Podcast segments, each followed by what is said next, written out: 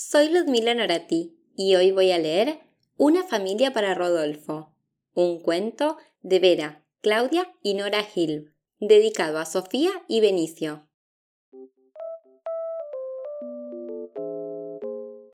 Sentado frente a su computadora, el lobo Rodolfo abrió enorme los ojos. Diez, veinte, ochenta, miles de lobos lo observaban desde la pantalla. Lobos grises, lobos rojos, lobos grandes, lobos chicos, lobos pelados y lobos peludos. Todos lobos. Emocionado exclamó, ¡ay! Es más que evidente que somos todos parientes. Rodolfo tomó una decisión. Iría a conocer a su gran familia. Claro que sí, todos esos lobos se pondrían muy felices con su visita. Preparó su bolsito, se despidió de los amigos y subió a la avioneta que lo estaba esperando. Comenzaba la gran travesía. El lobo Rodolfo viajó dos días y llegó a tierras heladas.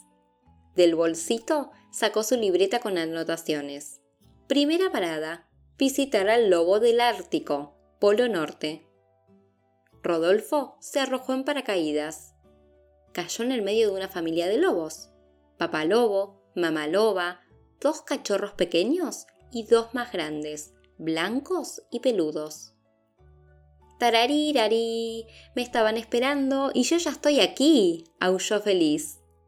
Los lobos lo olieron.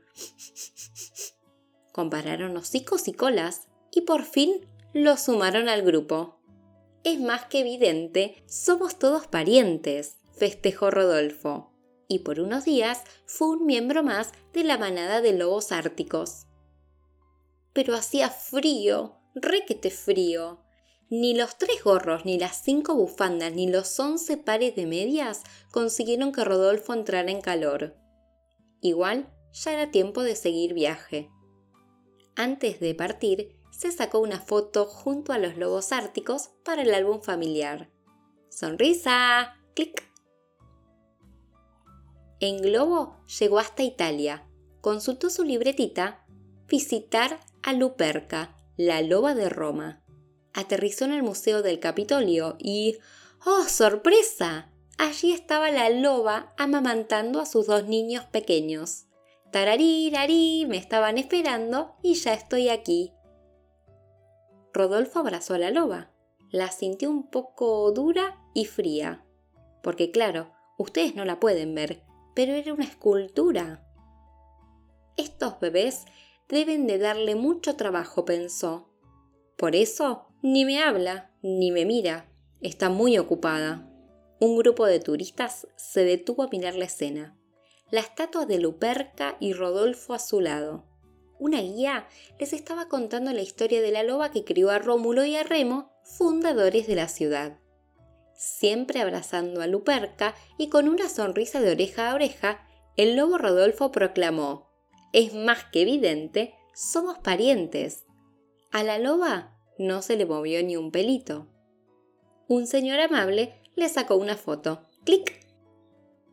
El viaje continuó hacia los bosques de Francia. Esta vez Rodolfo iba en bicicleta.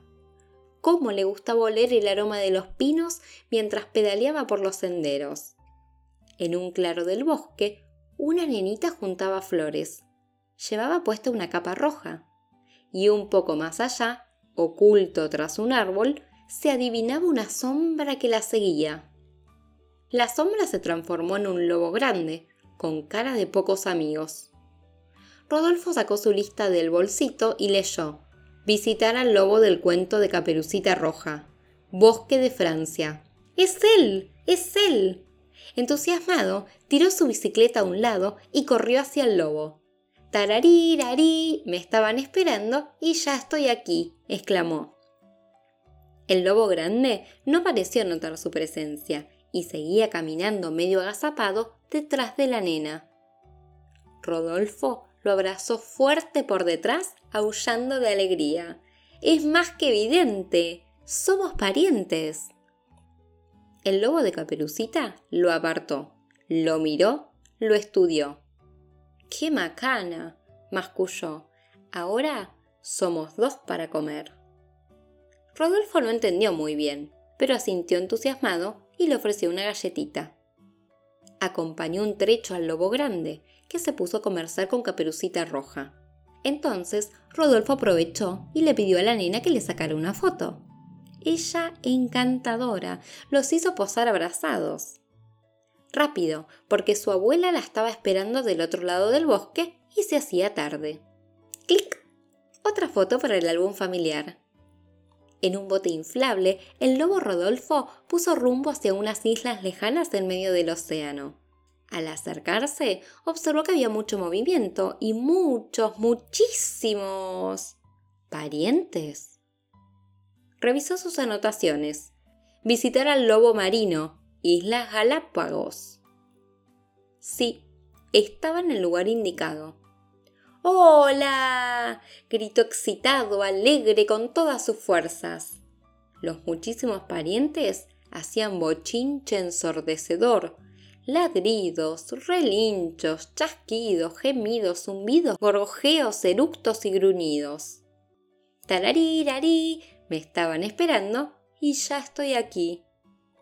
Los lobos marinos se alegraron mucho con la visita del pariente. Era cierto, ni Rodolfo ni ellos se encontraban demasiados parecidos. Pero si eran lobos, seguro que eran familia. Está claro, dijo Rodolfo comparando pelajes y bigotes. Es más que evidente. Los lobos somos todos parientes. Los lobos marinos asintieron y aplaudieron. Qué divertido era el visitante. Pero el ruido era demasiado ruidoso. El olor demasiado oloroso y los empujones demasiado vigorosos. Un pingüino que pasaba se ofreció a sacarles la foto. Todos querían aparecer en el retrato. Y así, apachurrado y sumergido en la inmensidad de los cuerpos enormes de los lobos marinos, Rodolfo obtuvo, clic, una nueva foto para su álbum. Quedaba una última parada en el largo viaje, visitar Ciudad de Lobos, Argentina, y hacia allí fue. Aquí debe estar llenísimo de lobos, pensó ilusionado. Pero, ay, nada por aquí, nada por allí. En lobos no había lobos. Tararí, me estaban esperando y ya estoy aquí, murmuró algo decepcionado. De todos modos, clic, se sacó una foto frente al cartel de entrada a la ciudad de Lobos. Por algo sería que tenía nombre de familia. La aventura llegaba a su fin. El lobo Rodolfo regresó a casa. Tararí, te estábamos esperando y ya estás acá. Los amigos se han reunido para darle la bienvenida. El viaje ha sido toda una experiencia. De su bolsito, Rodolfo saca unas camisetas de colores que trajo de regalo, una para cada uno. Se acordó de todos. Con sus camisetas puestas, toman el té, comen torta de mandarinas y miran las nuevas fotos del álbum. Así, en ronda, todos juntos, tan compartiendo, son como una gran familia. Rodolfo aúlla feliz. ¡Au! es más que requete evidente, somos todos parientes. Y colorín colorado, el cuento del lobo viajero ha terminado.